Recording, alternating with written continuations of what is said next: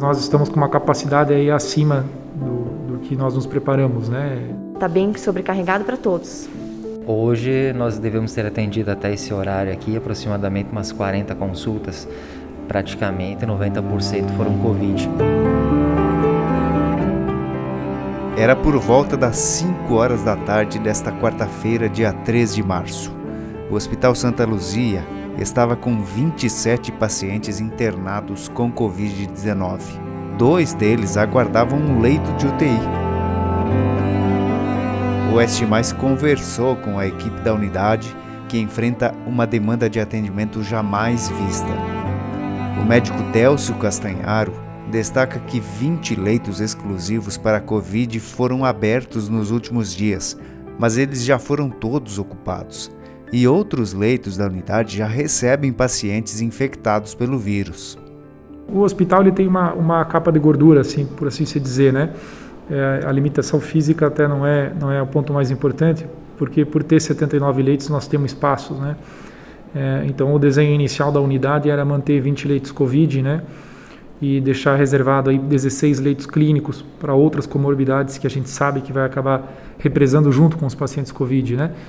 Então nós vamos enxugar um pouco esses leitos. Hoje nós operamos com uma, com uma reserva aí de no mínimo 12 leitos para isso.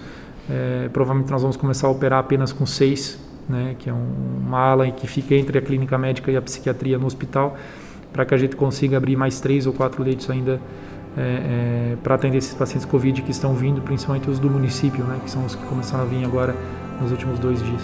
Dois leitos semi-intensivos também estão sendo estruturados no hospital voltados a pacientes com um quadro mais avançado da doença respiratória. Eles vão ser ainda juridicamente eleitos de enfermaria, né? o hospital não possui habilitação para unidade semi-intensiva, é, mas a gente prevê que, que, que, vamos ficar aí com pacientes semicríticos a críticos, né? como outros hospitais já estão. Né? Então a ideia é remanejo alguns quartos, né? um leito próximo da unidade de posto de enfermagem, manter esse leito equipado com ventilador mecânico, com bomba de infusão, com monitorização contínua, né? Agora essa conta ela precisa ser muito bem feita, né? A gente precisa ter uma discussão com todo o corpo técnico, porque é, é, é óbvio que por se tratar de um paciente com um nível de cuidado maior, é, pode ser que na instalação desses dois leitos a gente perca espaço, né? Precisa ser bem planejado junto com a administração para que a gente não tenha ainda uma perda de outros leitos, né? Fazendo isso. Dois pacientes estão no aguardo da liberação de leitos de UTI e outro paciente internado no Hospital Santa Luzia com Covid-19 aguarda transferência para um hospital de maior complexidade por conta das comorbidades que possui. Por enquanto não há previsão de que essas transferências aconteçam, né? então esses pacientes vão ser mantidos aqui, vão ser manejados aqui. É, a gente percebe assim é, é, um grau de complexidade grande dos pacientes que vêm de fora, a gente já imaginava isso, né? É, e esse grau tende a aumentar. Parece que existe um movimento em outros municípios de pacientes que estavam em casa, inclusive em uso domiciliar de oxigênio, né? piorando nesse momento, indo até os hospitais e, e eles chegam piores né? do, que, do que no início do quadro. É, então a gente imagina um aumento da complexidade da demanda, por isso a, a ideia desse, desse ou desses leitos de semi-intensiva. Né? A maior parte dos pacientes com Covid-19 no hospital é de municípios da região, mas a demanda vem aumentando pelo consecutivo crescimento de pessoas com o vírus ativo em Ponte Serrada. O município chegou nesta quarta-feira a 105 casos ativos, mais do que o dobro do número que havia uma semana atrás de ontem para hoje a gente aumentou muito a demanda de, de consultas Covid do, do próprio município aqui no hospital. A gente vê isso no próprio censo, né? É, no censo municipal a gente vê aí que o número de casos aumentou. Se a gente fizer um recorte do início da semana para agora, eu acredito que a gente está em duas vezes e meia, duas vezes o número de casos com que a gente iniciou, né? É, o fim de semana aí. Como é que está a estrutura humana para atender toda essa demanda, Delcio? Uh, acho que as meninas da enfermagem aqui, a equipe está fazendo um trabalho heróico aí. É, claro, foi, foi ampliada a equipe, mas são pacientes que demandam muita atenção, muita medicação.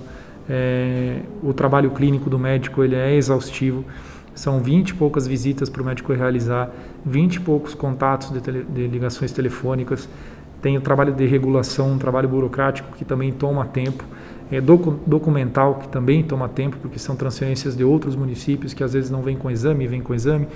Então ele demanda, assim, em termos de recursos humanos, é, é, é um quantitativo que a gente precisaria pelo menos uma vez, uma vez e meia, ou, ou pelo menos dobrar a quantidade que a gente tem de equipe de assistência hoje, né?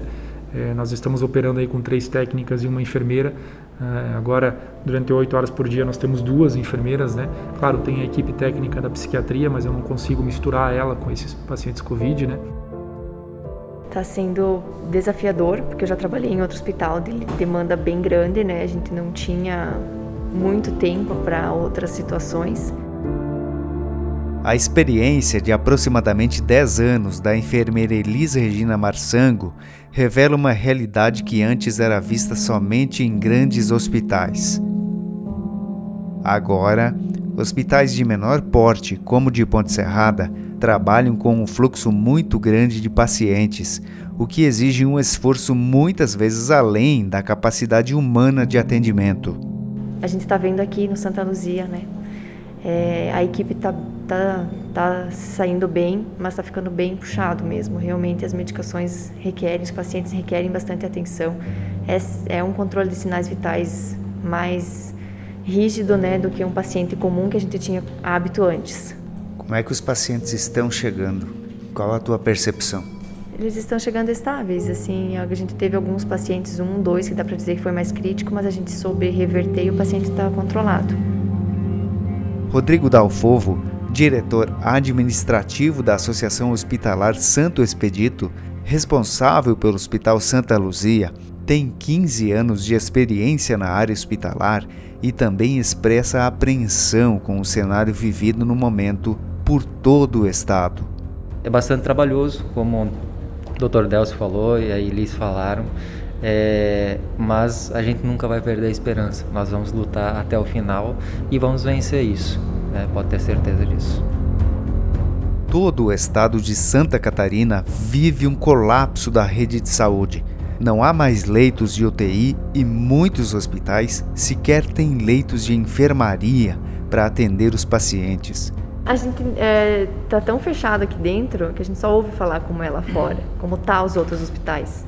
Então, realmente, a gente está vendo que está se deparando com a mesma situação que está ocorrendo lá fora. Tem pacientes que a gente precisa de leito não está conseguindo, é paciente que a gente tem uma afinidade com colegas e que a gente gostaria de conseguir esses leitos. Não estão conseguindo. Então, isso abala um pouco.